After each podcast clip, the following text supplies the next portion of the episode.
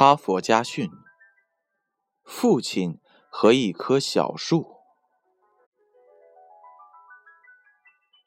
一个小男孩认为自己是世界上最不幸的孩子。骨髓灰质炎给他留下了一条瘸腿和一嘴参差不齐的牙齿，因此很少与同学们游戏和玩耍。老师叫他回答问题时，他总是低着头，一言不发。在一个平常的春天，小男孩的父亲从邻居家讨了些树苗。父亲把树苗栽在了房前的院子里。他叫孩子们每人栽一棵。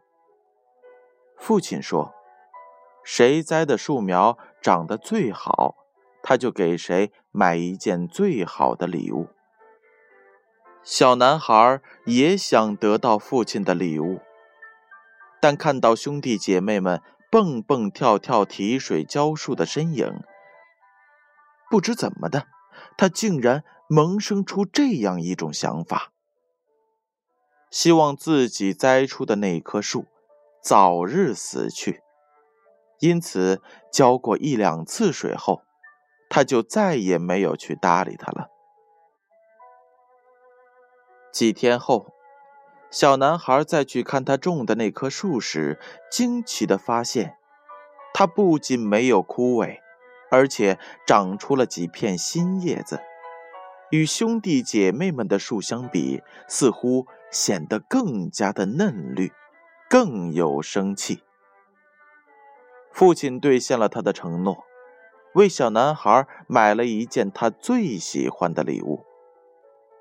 父亲对他说：“从他栽的那棵树看来，他长大以后一定能成为一个出色的植物学家。”从那以后，小男孩就对生活有了美好的憧憬。